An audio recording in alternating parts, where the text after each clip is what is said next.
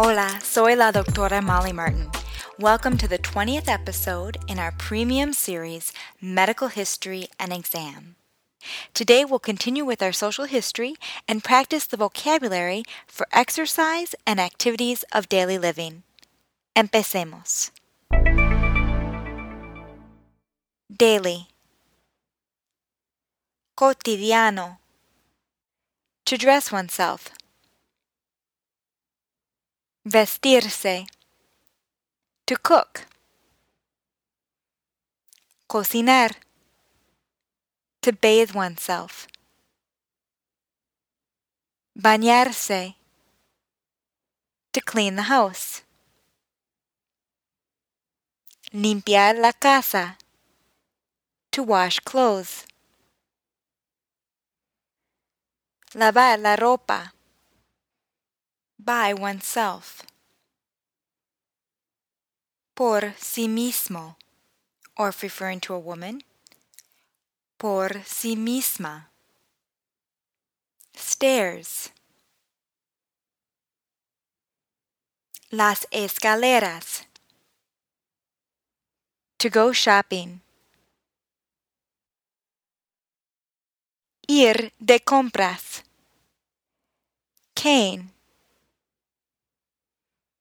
El bastón. Walker. El andador. Wheelchair. La silla de ruedas. Glasses. Los lentes. Hearing aid. El aparato auditivo. Hobby. El pasatiempo. To have fun. Divertirse. To exercise. Hacer ejercicio. To bike.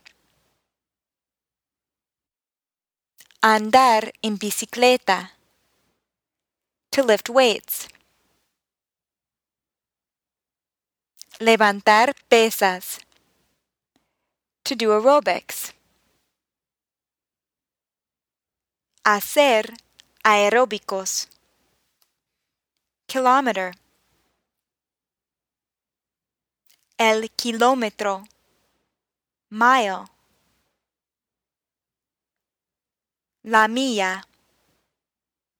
Block. La cuadra. Bien hecho. In the next podcast, we'll put this vocabulary to use in some questions.